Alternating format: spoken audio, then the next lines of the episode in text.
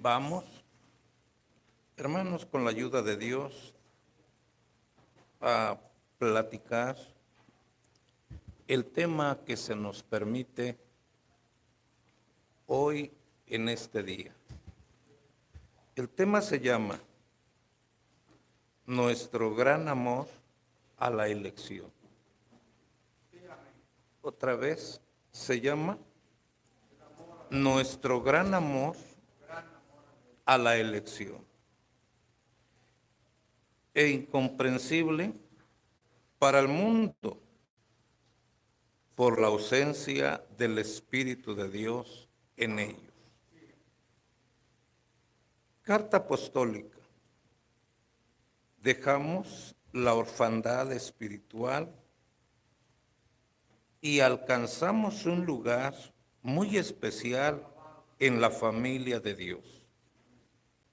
La familia de la fe, bendita misericordia de Dios para cada uno de nosotros. A Dios sea la gloria por su infinita bondad, por su inmenso amor. En otro tiempo, nosotros éramos como la samaritana que ignoraba el don de Dios. Pero una vez que el Señor nos trae a su iglesia, no solo conocemos, sino que disfrutamos del don de Dios. Y más que conocerlo, fuimos hechos participantes de la naturaleza divina. Es decir, al ser hijos de Dios, somos coherederos con Cristo y de sus promesas celestiales. Apóstol de Jesucristo, Nazón Joaquín García. 15 de octubre del 23. Tomen asiento, hermano. Creo que es bíblico lo que hemos, cada uno de nosotros, dado lectura. Y quiero, por favor, que tomemos muy en cuenta este espacio que le toca a Dios. Tomemos muy en cuenta este espacio que le toca a Dios. Este espacio debe de ser un espacio de excelencia. Cuando llamo de excelencia, es que debe de ser en su totalidad dedicado al servicio de Dios. Y deseamos de todo corazón que el Señor sea el que nos dirija.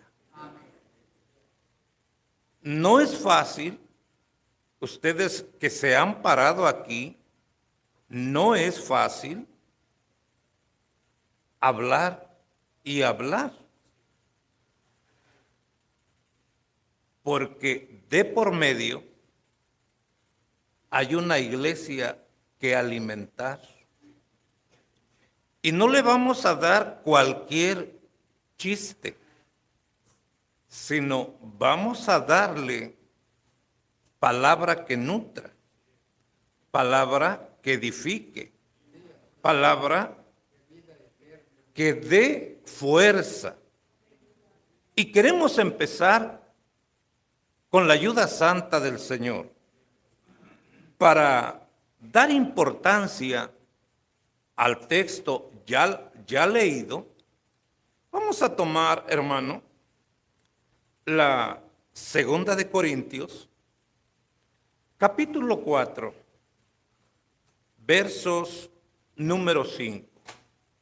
Mire, hermano, dice de esta manera, porque no nos predicamos a nosotros mismos,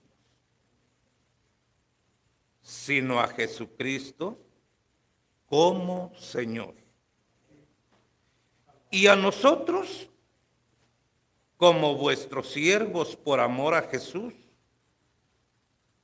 porque Dios, que mandó que de las tinieblas resplandeciese la luz, es el que resplandeció en nuestros corazones para la iluminación del conocimiento de la gloria de Dios en la faz de Jesucristo. Bien, entremos entonces a lo que es el tema. El apóstol de Dios, los siervos de Dios, son hombres muy celosos. Son hombres muy celosos, muy cuidadosos de todas las cosas y en todas las áreas. A ver, de todas las cosas y en todas las áreas. A veces nosotros confundimos la palabra a veces nosotros confundimos la palabra y la confundimos a veces por falta de oración, por falta de conocimiento. Pero el Espíritu de Dios nos está diciendo, aquellos que amamos la elección, aquellos que amamos la elección, ¿Qué es lo que debo de predicar? A ver, ¿qué es lo que debo de qué? De predicar.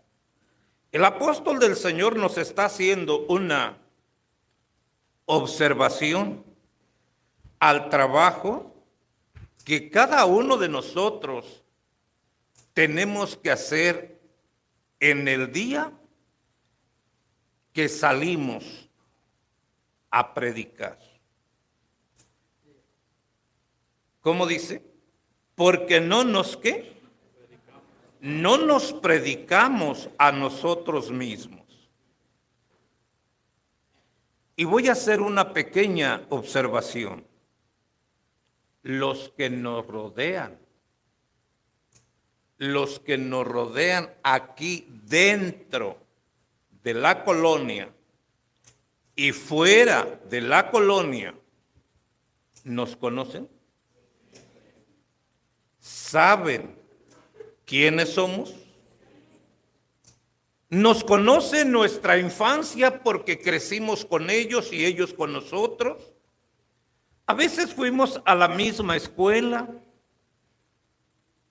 y crecimos y hasta emparentamos materialmente.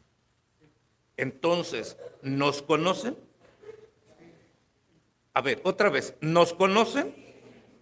¿Saben quién soy? ¿Saben dónde vivo? Entonces, cuando yo les voy a predicar, ¿me van a aceptar? A ver, vamos a entrar a, a usar la razón me van a aceptar si yo soy un peleonero chismoso que me meto en vidas ajenas. ¿Les interesará lo que les voy a predicar? Mira hermano, quisiera irme despacito, pero que esto quedara bien claro. Porque no nos predicamos a nosotros mismos. Hay quienes dicen allá afuera, yo sin ser hermano, me porto mejor que tú. A ver, vamos a... Disculpe Discúlpenme si alguno lo llego a destapar o lo llego a... Discúlpenme. Con toda con respeto, con claridad. Discúlpenme si a alguien lo llego a descubrir, pero quiero que quede claro. ¿Cómo voy a predicar si todos me conocen? ¿Cómo voy a dar testimonio de algo verdadero si yo no lo estoy haciendo? ¿Cómo voy a hablar del amor de Dios si yo no lo tengo, yo no lo practico, yo no? No sé qué es eso. No puedo yo, hermano, establecer un diálogo con algo que no he practicado o vivido. ¿Por qué quiere el apóstol de Jesucristo que yo no me predique a mí mismo? A ver, ¿por qué no quiere el apóstol de Jesucristo que yo me predique a mí mismo? Porque nadie va a creer en mí. ¿Nadie qué? Nadie va a creer en mí. Ah, pero si predicamos a Jesucristo, Él es perfecto, Él es santo, Él es limpio y Él es puro y es justo también. Entonces, en el Hijo de Dios no hay señalamiento. En el Hijo de Dios no podemos señalar falló aquí, falló acá. No hay error. No se halló maldad alguna mientras anduvo sobre la faz de la tierra. No se contaminó con ninguna de las cosas terrenales que pudieran, hermano, que pudieran haberlo hecho caer. No, se mantuvo en un lugar de honra. A ver, se mantuvo en un lugar de honra. Por eso el apóstol dice, porque no nos predicamos a nosotros mismos, sino a quién. ¿A quién voy a predicar? A veces llega, llegas, hermano, a tocar una puerta y lo primero que te dicen, ah, son ustedes. ¿Y qué me van a predicar? Si te, si te has topado con esta frase. ¿Y qué me vas a predicar? ¿Y qué me vas a enseñar? ¿Ya cambiaste? A ver, ¿ya cambiaste? ¿Por qué dicen ya cambiaste? Porque nos conocen a la perfección. Somos, hermano, cartas leídas en todo este pequeño rancho. Discúlpenme que diga así de tu de tu lugar. Es un rancho donde todo mundo se se conoce. Entonces, ¿A quién voy a predicar? Hermano, ¿a quién voy a predicar? En primero, a Jesucristo. Y cuando dice a nosotros como vuestros siervos, ¿de quién se trata? De la elección, hermano. De los hombres de Dios. Entonces, tengo dos puntos de partida para dar a conocer al mundo. En primero, al Hijo de Dios. Que no hay otro ser tan perfecto como Él. Que no hay otro ser tan justo como Él. Y que Él dio su vida por ti por mí. Por ello, hermano, me siento orgulloso de ser su hijo porque Él lo dio todo por mí. No hubo nada que Él escatimara, lo ofreció en sacrificio por amor a ti y a mí. Hoy decimos, ya prediqué a Cristo, ya anuncié a Cristo, ya testifiqué de Cristo. Pero Cristo espiritualmente está muy lejos de nosotros. No está a mi lado físicamente, pero sí tiene a alguien, él aquí sobre la faz de la tierra, que puede y que yo sé y que yo entiendo que es el medio para que yo y tú podamos llegar a Cristo. El medio para poder llegar a Cristo se llama Nazón Joaquín. ¿Quién es el medio? Para poder llegar a Cristo, para poder llegar a Cristo, ese medio se llama Nazón Joaquín. Así como lo fue el Hijo de Dios cuando anduvo sobre la faz de la tierra. Él fue el medio para reconciliarnos con Dios. A ver, ¿fue el medio para qué? Para reconciliarnos con Dios. Por eso dice aquí el párrafo que el ministerio de ortodoxia manda, siendo un ser invisible, intangible, para que el hombre conociera su existencia y su voluntad, determinó un medio para manifestarse a sí mismo y así declarar sus misterios ocultos a aquellas otras verdades necesarias que son útiles para la salvación y la vida eterna. No ha reservado a sus siervos nada. Otra vez, no ha reservado a sus siervos nada todo, todo lo saben ellos. Todo lo tienen ellos. Porque los siervos de Dios son los depositarios de la doctrina aquí sobre la faz de la tierra.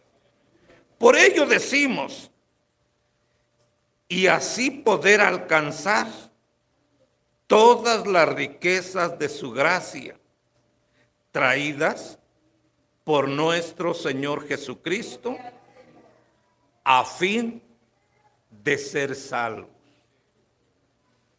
¿Quién trajo todo esto? ¿Quién trajo todo esto?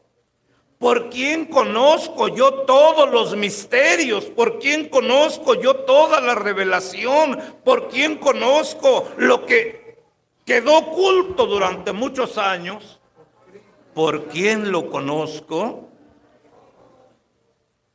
por Cristo y por su siervo. Entonces, el medio para que yo conozca a Jesucristo se llama Nazón Joaquín. El medio. El medio que yo tengo que usar para predicar el Evangelio y anunciar el Evangelio al mundo. Le decían al hermano Tobías López, allá en España, si usted, que es un discípulo, habla bien bonito la doctrina. ¿Qué será el maestro que le enseñó a usted? A ver si me expliqué. Fíjate bien, hermano. La pregunta era esta. Si usted, siendo un discípulo, habla bonito, nos alegra cuando nos habla, nos inspira cuando nos habla. ¿Qué será su maestro?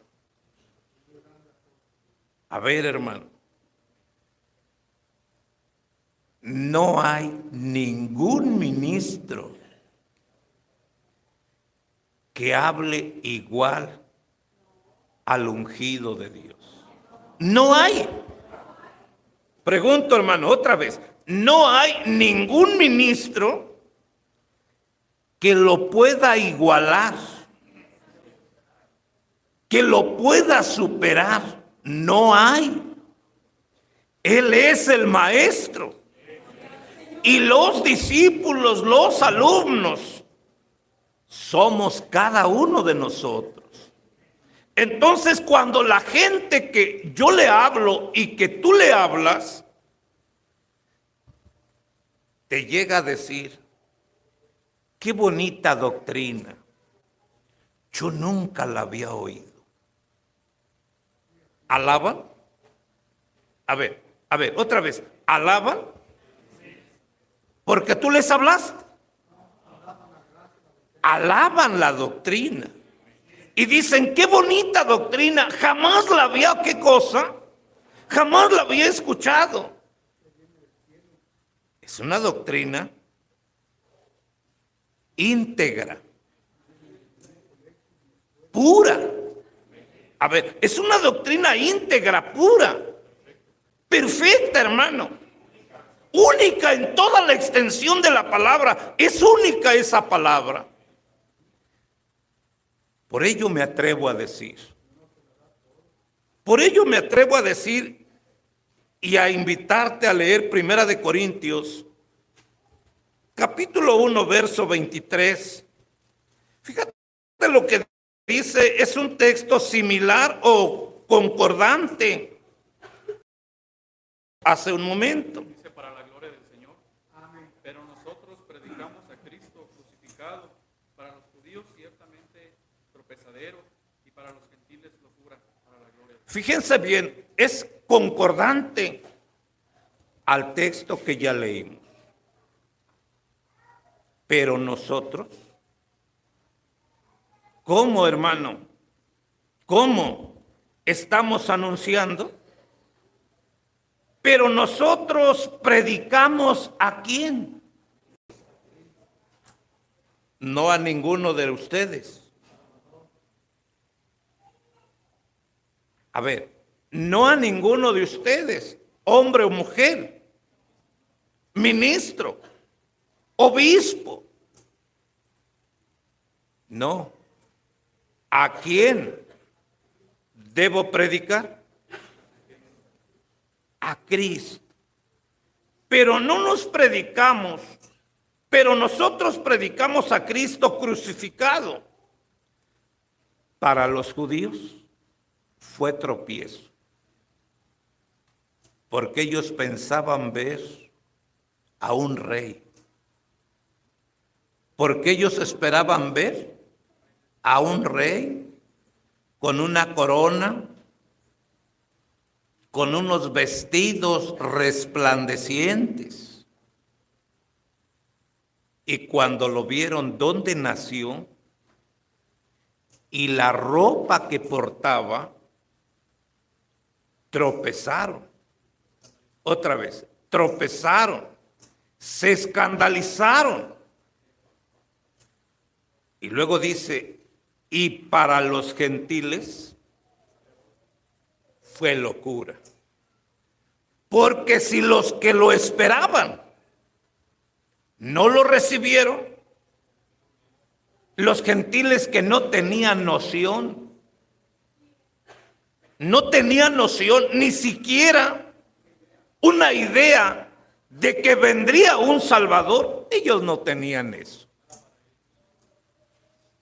Por eso cuando habla el apóstol del Señor Pedro a la iglesia universal, les dice, ustedes que indagaron, ustedes que buscaron y que no pudieron encontrar, es que no era para ustedes. Esto era para un pueblo especial. Ese pueblo especial eres tú, soy yo por la gracia del Señor. Entonces la misericordia de Dios hasta el día de hoy se ha manifestado y hoy podemos, podemos decir, hoy en día gozamos de la misericordia y de la bondad y del amor de Jesucristo. ¿Por qué tenemos este privilegio? ¿Por qué tenemos hoy este privilegio? Porque Dios cerró los ojos. de un pueblo al cual él había enviado a su hijo. Ayúdame a leer, por favor. Más los jóvenes. Primera de Pedro 1, verso 21. Vamos entendiendo. Me voy a ir rápido porque si no, no vamos a acabar.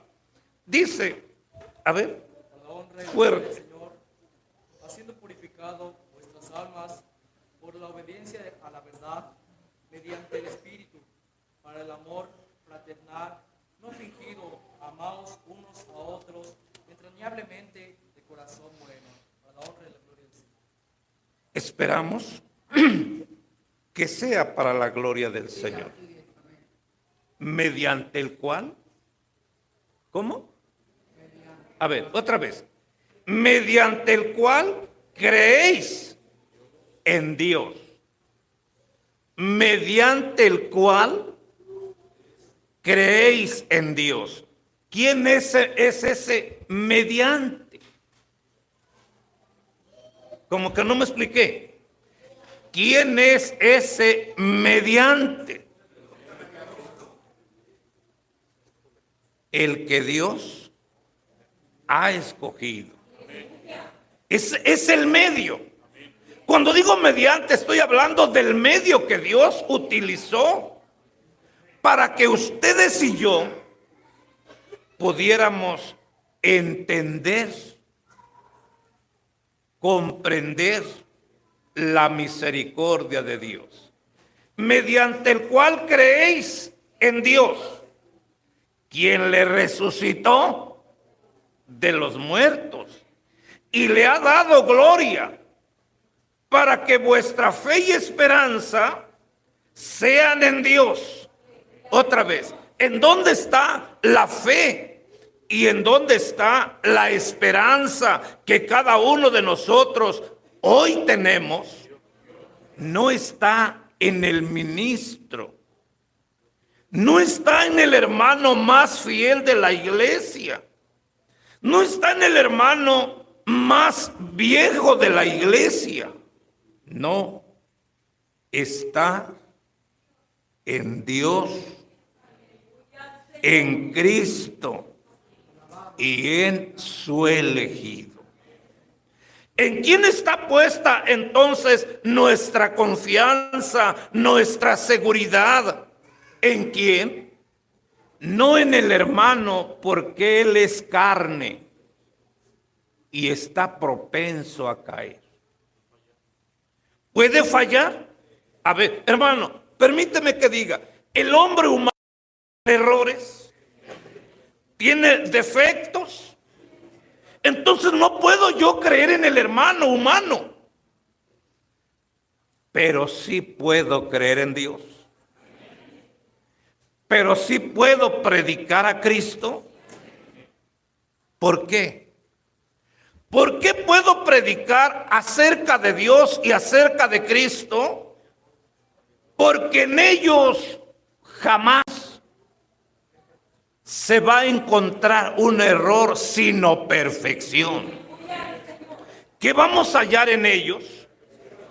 Perfección en su totalidad. Entonces, ¿por qué creo yo en Dios y en Jesucristo? Porque son los blancos a seguir. Hermano, ¿son los qué? Son los blancos a seguir. En el hombre humano, en los miembros de la iglesia, yo no puedo creer. Dijo un hombre que ya durmió, se llamó Jesús Méndez. Yo no desconfío de ti. Desconfío del diablo que se te puede meter y cambiar tus sentimientos. Entonces, ¿de quién debo de desconfiar? Del enemigo, porque puede usar diferentes medios, astucias para hacerme caer. Pero vamos entendiendo, hermano, a través de la presencia de un vaso santo, en quien Dios ha depositado la revelación, la elección. Se llama Nazón Joaquín. A ver, hermano, ¿cómo se llama? Se llama Nazón Joaquín. De él puedo predicar, de él puedo anunciar que es el medio que Dios ha puesto. Comunique con él para que me reconcilie con él. De él sí puedo hablar con toda libertad. Otra vez, ¿con toda qué? Con toda libertad. Es importante que subrayemos que la diferencia entre aquel que comprende esta palabra y el que no la comprende es el Espíritu de Dios que mora en nosotros. Ese Espíritu nos ayuda a ver las cosas con claridad, mientras que la ausencia del Espíritu confunde a la persona. Dijo el apóstol del Señor cuando hace esa pequeña observación es que las cosas de Dios se deben entender con el Espíritu. Y las cosas del mundo con la carne. Hermano, ¿qué debemos tener en todo momento cuando leemos la palabra de Dios? La capacidad, porque la Biblia... ¿Cómo? Biblia habla en pasado, la Biblia habla en presente, la Biblia habla en futuro y profético. Cuando hablamos de profético, entonces son diferentes etapas y tiempos que yo tengo que leer. En esto va el mormón. Salmo 37 que habla por ahí dice, los mansos heredarán la tierra. ¿De qué tiempo habla? Ellos hablan en un pasado. La tierra se repartió desde hace muchos miles de años.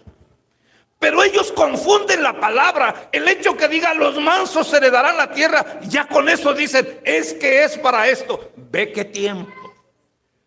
Analiza los tiempos. Está hablando en el pasado, en el presente, en el futuro. No dice, les repartirán. No, heredarán. En tiempo presente, heredarán. Pero comprendamos, por eso se turba. Por eso se turba. Por eso se pelean por lo terreno. Porque y el terreno en las cosas materiales piensa. El espiritual piensa en lo divino. Porque sabe que quien nos anunció este evangelio no está en la tierra, sino está en el cielo. Voy pues a preparar lugar para que donde yo esté, vosotros también estéis. No está hablando de un pasado, está hablando de un presente. Hoy nosotros tenemos esta hermosa bendición.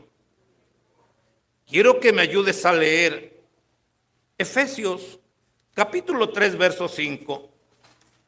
Discúlpenme que no vaya a, a, poder explicarlos todos, pero quiero que entiendan y que quede bien claro.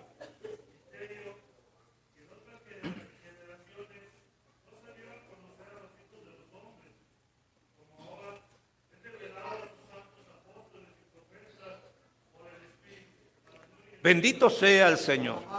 Ayúdenme, por favor. Vamos razonando. ¿En qué tiempo hablaba David los ¿Y en qué tiempo a la iglesia, a los gentiles? Es el mismo tiempo de cuando Dios habló de repartir tierras? como que no están conmigo. ¿Es el mismo tiempo? ¿O hay una hay una diferencia muy muy grande? Hay una distancia que divide esos tiempos. Porque allá fue a los patriarcas a quien se les ofreció la tierra. Hoy, hoy hay revelación. No sé si me expliqué. Vamos a ser un poquito claros. Hoy no hay obscuridad. Por eso dice, en las tinieblas la luz resplandeció. Con sus fulgores alumbra mi corazón. Ahora camino sin tropezar en piedra, porque me alumbra la palabra de Dios. Pablo, nuestro hermano, nos está diciendo misterio ¿Qué es hoy? ¿Qué es? Misterio que en otras qué generaciones no se dio a conocer a los hijos de los hombres, como ahora, que había en ese tiempo obscuridad. ¿Cómo? Había oscuridad. Pero ellos creían en eso. Pero ellos creyeron en eso porque en su momento fue real. A ver, hermano, en su momento la repartición de la tierra fue real. ¿No te acuerdas que Josué y Caleb entraron hasta allá y repartieron esa tierra? Como que no me expliqué. ¿Qué hizo Josué y Caleb? No entraron hasta allá y, la reconocieron y la repartieron. La doctrina apostólica hoy no habla de cosas terrenas. De Cristo para acá, las promesas son divinas. Las promesas son celestiales. Nada que ver lo que, lo material con lo que al reino de los cielos no entra cosa sucia, ni manchada, ni que haga qué cosa. ¿Qué es lo único que puede entrar al reino de Dios? ¿Cuántos cuerpos han entrado al reino de Dios? Ninguno. Porque ese, ese lugar no fue diseñado para albergar cuerpos humanos, sino almas celestiales. A ver, otra vez, ¿no me equivoqué? Ese lugar no fue diseñado para albergar cuerpos terrenales, sino seres espirituales. Para que donde yo esté, también estéis. Bendito misterio que en otras generaciones no se dio a conocer a los hijos de los hombres como ahora es revelado a sus santos apóstoles y profetas por el Espíritu Santo. Por fortuna, tenemos uno de ellos. A ver, hermano, ¿cómo te sientes? ¿Cómo te sientes? Yo me siento privilegiado. Tiene un hombre de esas características, de esa gracia, que nada me ha ocultado, que todo lo ha abierto para que esté a mi alcance. Otra vez, ¿cómo está la doctrina ahorita para todos nosotros está al alcance, está disponible. Solo es que tú quieras cosa, solo es que tú quieras tomarla, practicarla, vivirla. Misterio que en otras generaciones no se dio a los hijos de los hombres como ahora he revelado a sus santos apóstoles y profetas por el Espíritu. Qué bendición tan grande. El Señor nos permite. Y continuamos nosotros con una pequeña observación y tomamos la primera de Corintios 4, verso 1. Mira, hermano, qué bonito dice aquí. Así pues, a ver.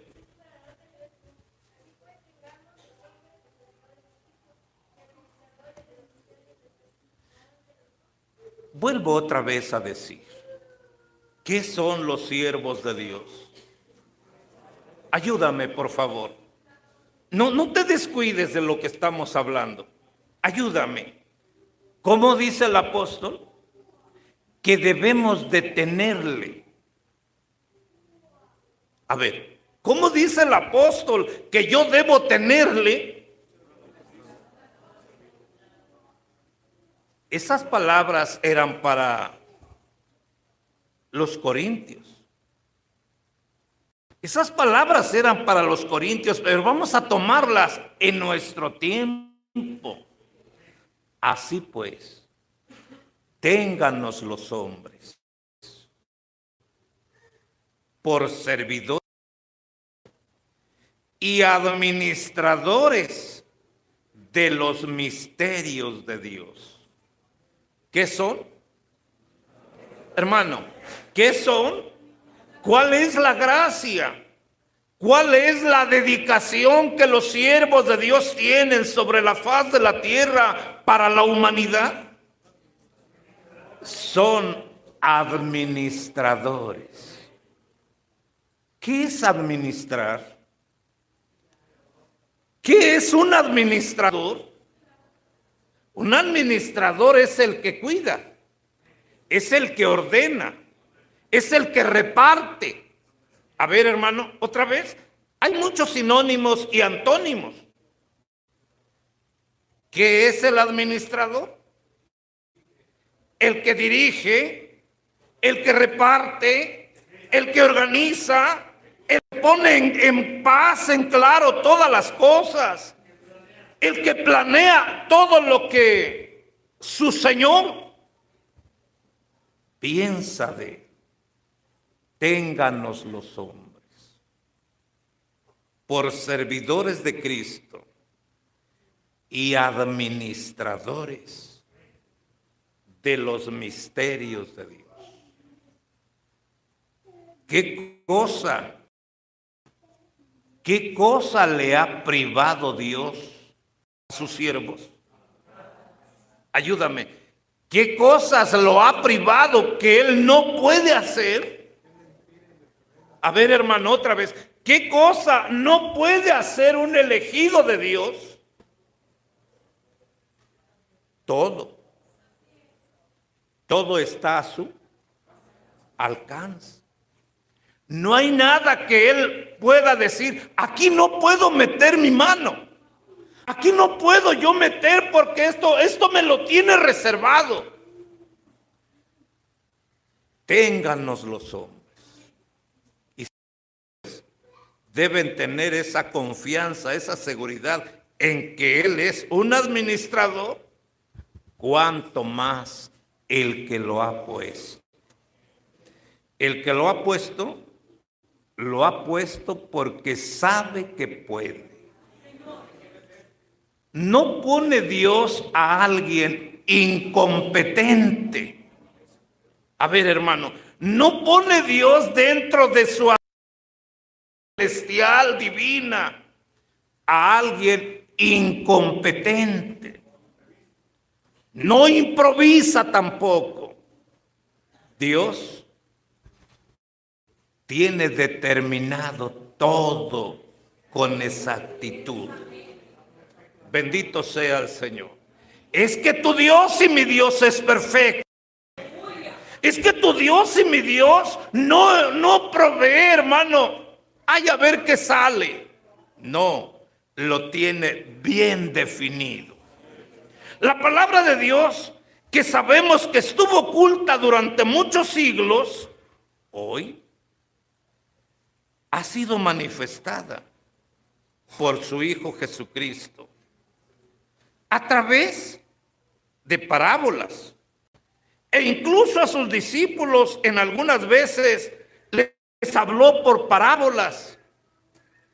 Sí, Él sabe. Él sabe. A veces estaban sus discípulos con Él y otras, otras personas que Él no quería que entendieran. Les hablaba por parábolas para que viendo no vieran y oyendo no entendieran. A ver otra vez. ¿Por qué les hablaba por parábolas e incluso a sus discípulos? Porque era celoso. Porque él era muy celoso del trabajo que Dios le había encomendado. Otra vez. La palabra de Dios sabemos que estuvo oculta durante siglos y que fue manifestada por su Hijo Jesucristo a través de, a través de parábolas e incluso a sus discípulos se preguntaron, ¿por qué habla en parábolas? A lo que el Señor les dio una razón y poderosa y dijo, a vosotros os es dado a conocer los misterios del reino de Dios. Pero a los otros, por parábolas, para que viendo no vean y oyendo no entiendan. La razón es que ellos habían sido escogidos para comprender y hablar de esos misterios. Y los demás no. Y los demás que se encargaban de abrir el corazón y los sentidos. Ese es Dios. El que se encarga de abrir los sentidos para que el hombre comprenda. Por ahí está un texto. Y les abrió el entendimiento para que comprendiera los misterios de Dios. ¿Qué hizo? Hermano, a todos les abrió el entendimiento. A los que él quiso. Y cuando habla a ello, se refiere a sus discípulos. Les abrió el entendimiento para que comprendieran la escritura y asimismo testificaran, dieran a conocer los mandamientos de Dios. Ve la bendición que Cornelio en su momento tuvo. La Biblia habla y dice de la vida de Cornelio en Hechos 10. Y dice ahí cuando Cornelio le fue dicho por el ángel de invitar al apóstol Pedro que viniera, el ángel le dice, él te dirá lo que es necesario que hagas. A ver, hermano, Cornelio era un hombre bondadoso, dadivoso, generoso. Tenía todo lo de un cristiano hecho y derecho. Se quitaba un bocado para darles a quienes, a los necesitados. ¿Qué le faltaba a Cornelio para ser hermano? ¿Qué le faltaba a Cornelio para ser hermano? le faltaba recibir al varón de Dios. Otra vez, ¿qué le faltaba? Recibir al varón de Dios. Hermano, ya tenía él, estaba acostumbrado a hacer, a colaborar a ofrendar, a diezmar, a todo ello estaba acostumbrado. Pero le faltaba algo. Que le abrieran la puerta para la salvación. Y el único que podía abrirle la puerta para salvación era el ungido de Dios. Hazle llamar. Por allá se encuentra en cierto lugar, a, a, ver, ayúdenme a leerlo. Por allá en cierto lugar se encuentra, díganle que venga, porque Él te va a decir lo que tienes que hacer. Qué bonito. Qué interesante es cuando nosotros analizamos la obra que Dios hace en el corazón de la criatura. Mire, hermano, había en Cesarea un hombre llamado Cornelio. La compañía, verso 2. Estoy leyendo el capítulo 10. ¿Cómo dice que era? Ayúdame, hermano. Vamos a ver si yo, yo alcanzo a obtener esas características. A ver si yo tengo esas virtudes o esas gracias que él tenía sin ser del pueblo de Dios. Piadoso. Temeroso de Dios. No él, sino toda su qué? Toda su casa que hacía muchas limosnas al pueblo y oraba a Dios siempre. Este, fíjate bien la gracia, la claridad de Dios cuando Él ama a una persona. Este vio claramente en una visión, como a la hora novena del día,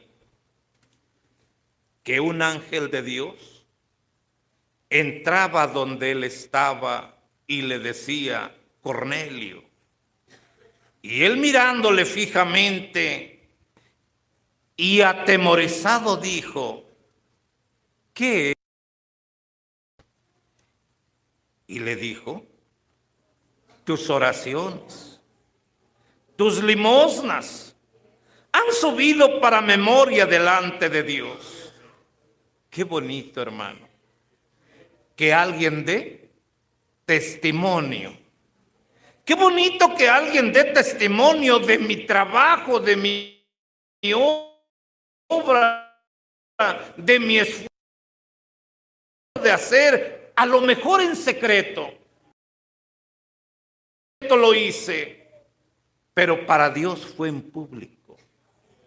Otra vez, para Dios fue que en público porque a Él nada se le puede ocultar.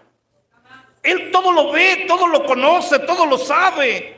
Y dice, envía, verso 6, verso 5, perdón, envía pues ahora a hombres a Jope y haz venir a Simón, el que tiene por sobrenombre Pedro. Este posa en casa de un cierto Simón curtidor que tiene su casa junto al mar. Él te dirá lo que es necesario que hagas. Bendito sea el Señor. Qué bendición tienen los siervos de Dios. Ser representantes directos de Cristo.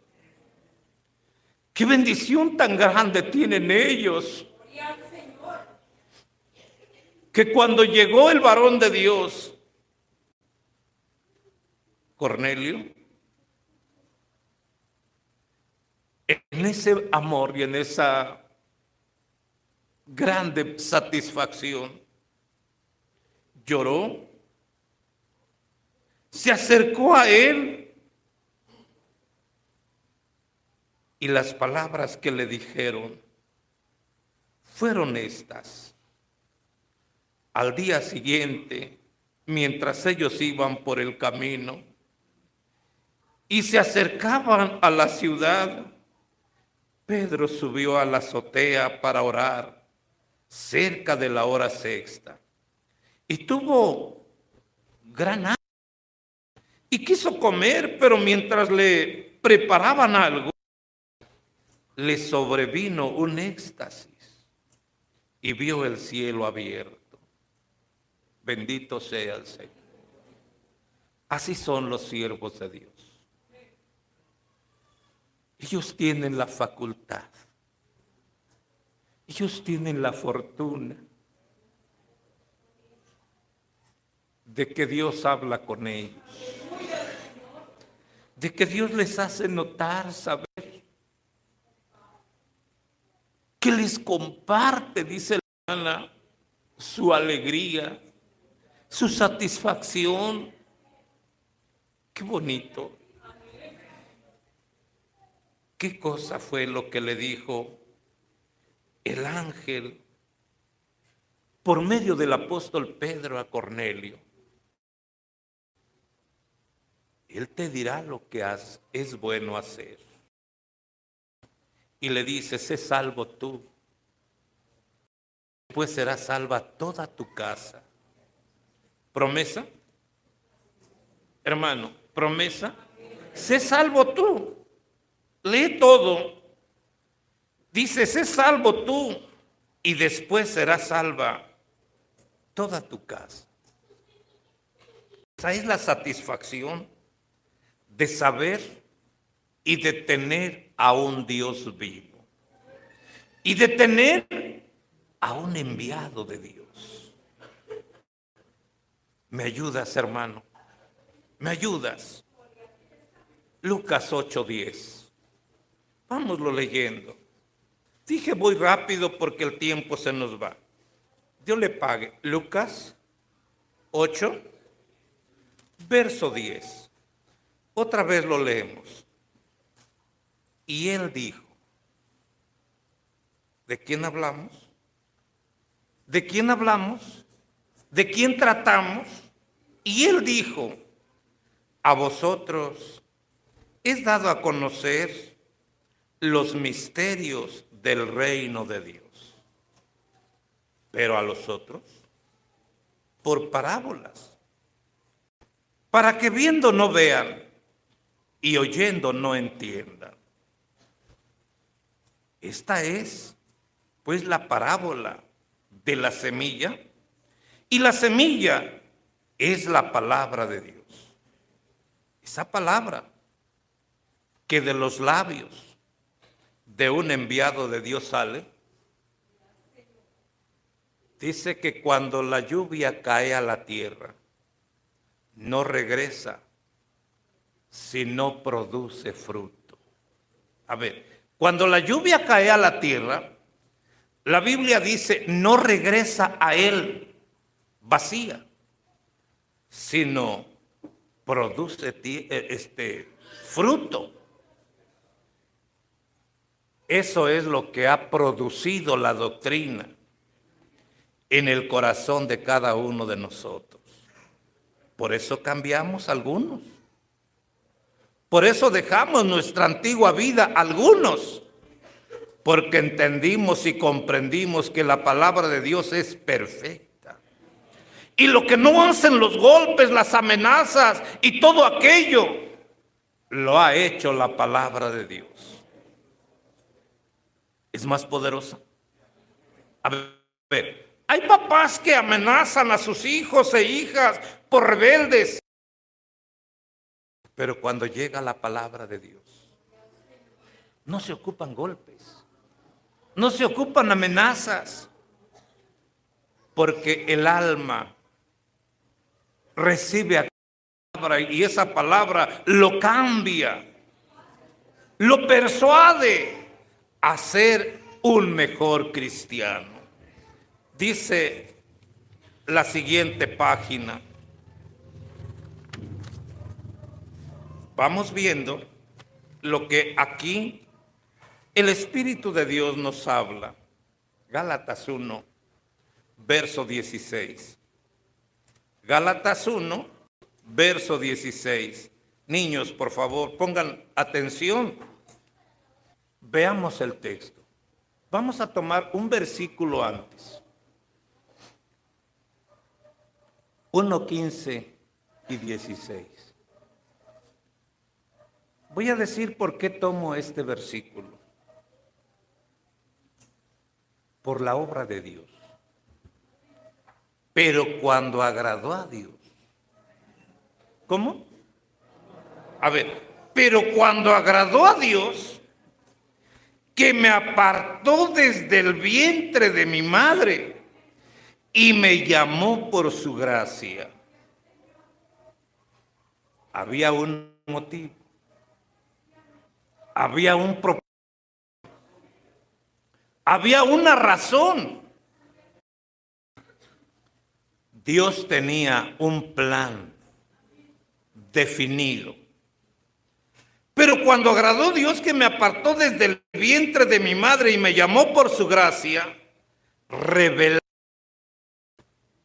otra vez, revelar a su Hijo en mí, para que yo, como estaba el apóstol ya, preparado, ¿no? A ver, hermano, cuando tú vas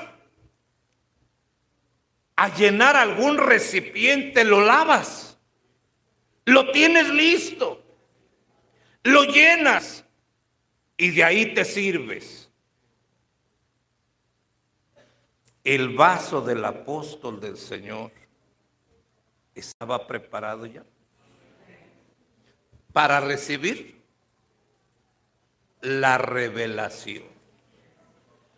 Porque yo ni estuve con Cristo, ni anduve con Cristo, sino que recibí esto por revelación de Jesucristo. Se da la diestra con el apóstol Pablo, el apóstol Pedro, yendo cada quien a diferentes lugares. El apóstol Pedro es enviado a los judíos el apóstol Pablo es enviado a los gentiles. Y con el tiempo se encuentran y se abrazan y se dan las diestras porque andaban predicando el mismo evangelio. Pedro lo había aprendido directamente del Señor porque anduvo con él.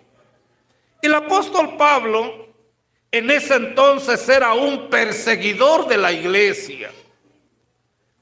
Pero cuando plugó a Dios, cuando agradó a Dios, que me apartó desde el vientre de mi madre, ¿qué tienen los siervos de Dios? Un privilegio muy especial. Otra vez, ¿qué tienen? Un privilegio mucho, muy especial en el que ellos ¿Puede Dios hablar cara a cara con ellos? ¿Puede expresarles Dios sus sentimientos? ¿Puede expresarle Dios todos sus, sus este, proyectos?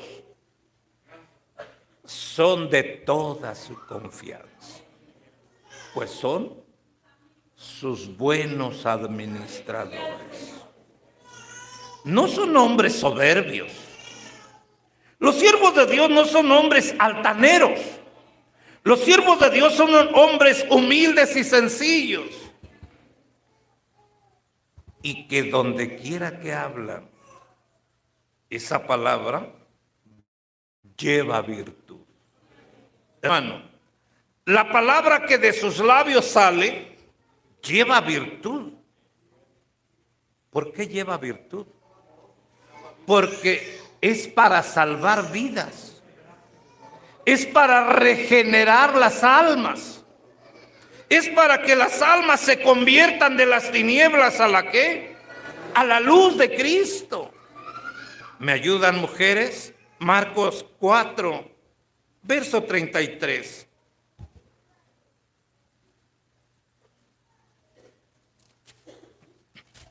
Dice, para la gloria del Señor, Qué hermoso es el texto, con muchas parábolas, como esta les hablaba la palabra, conforme a lo que podían oír. ¿Cómo era la doctrina? para unos difícil de entender, para otros difícil de oír. Hermano, vamos a, tomar un poquito esta observación. ¿Cómo era la palabra para uno? Difícil de oír, difícil de comprender. Y yo quiero preguntarte, hoy, en este siglo XXI, ¿cómo es la doctrina para ti, para mí? Difícil. ¿Imposible? Ayúdame. ¿Difícil? ¿Imposible? ¿Cómo es? ¿Está accesible a nuestros oídos? ¿Está, hermano, clara a tu oído? ¿Por qué? Porque ya no son parábolas. Ya hay un intérprete. ¿Hay qué? Un elocuente mediador. Entender y saber hasta dónde llega, hasta dónde llega esta enseñanza tan hermosa y tan gloriosa. El hombre natural no puede comprender esta palabra. La hemos enseñanza continua que recibimos a través de la revelación de nuestro Señor y del apóstol de Jesucristo. La revelación, ¿qué es? La revelación es una guía. La revelación es nuestro camino a la vida eterna.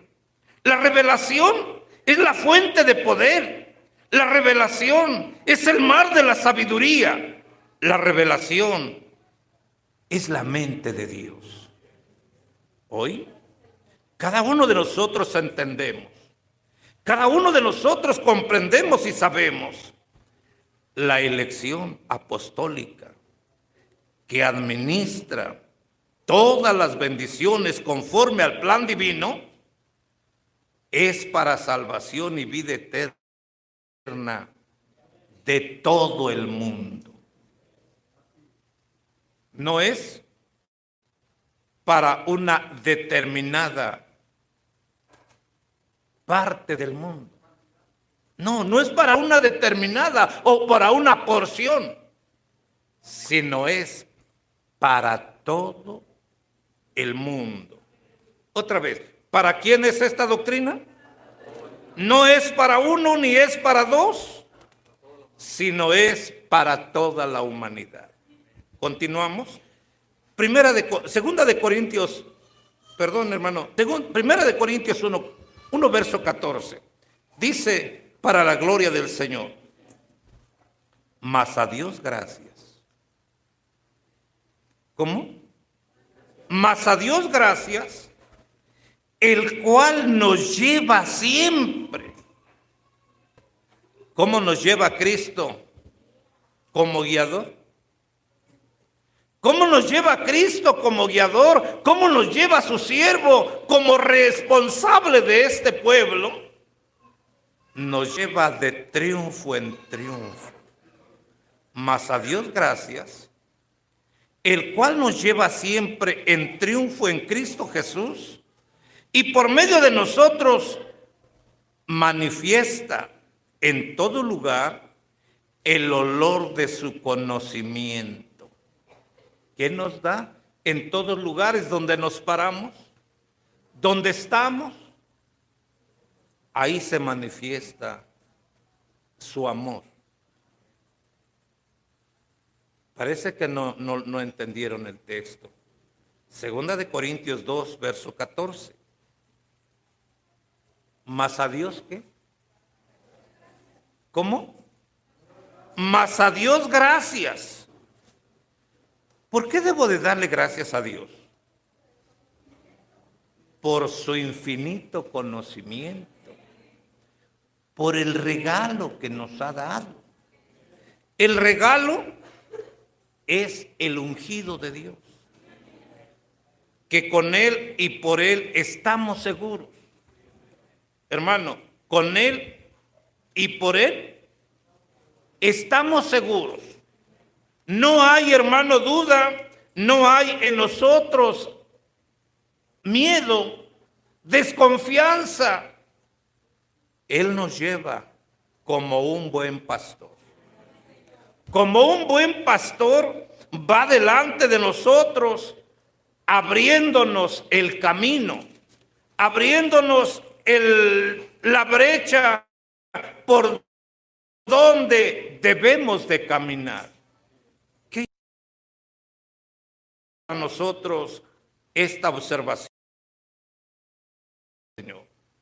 Capítulo 1, verso 14 de la primera de Corintios. Doy gracias a Dios. Ninguno de vosotros, de que a ninguno de vosotros he bautizado, sino a Crispo y a Gallo. Para que ninguno diga, fuisteis bautizados en mi nombre. También bauticé a la familia de Estefanas. De los demás, no sé si he bautizado a algún otro, pues no me envió Cristo a bautizar, sino a predicar el Evangelio. No con sabiduría de palabras para que no se haga vana la cruz de Cristo, porque la palabra de la cruz es locura a los que se pierden, pero para los que se salvan, esto es a nosotros, esto es poder de Dios. Pues está escrito, destruiré la sabiduría de los sabios y desecharé el entendimiento de los entendidos. Bendito sea el Señor. Porque esto. No es del que corre, no es del que dice yo quiero ser, sino es del que Dios tiene misericordia. Y de ti de mí, el Señor ha tenido misericordia y nos tiene en pie hasta este día. Hoy decimos, hoy decimos, predicar a Cristo, predicar a Cristo anunciar a Cristo que vino y murió y resucitó y que está sentado a la diestra del Padre intercediendo por ti, por mí, es una grande satisfacción. Porque yo no lo busqué, Él me buscó a mí.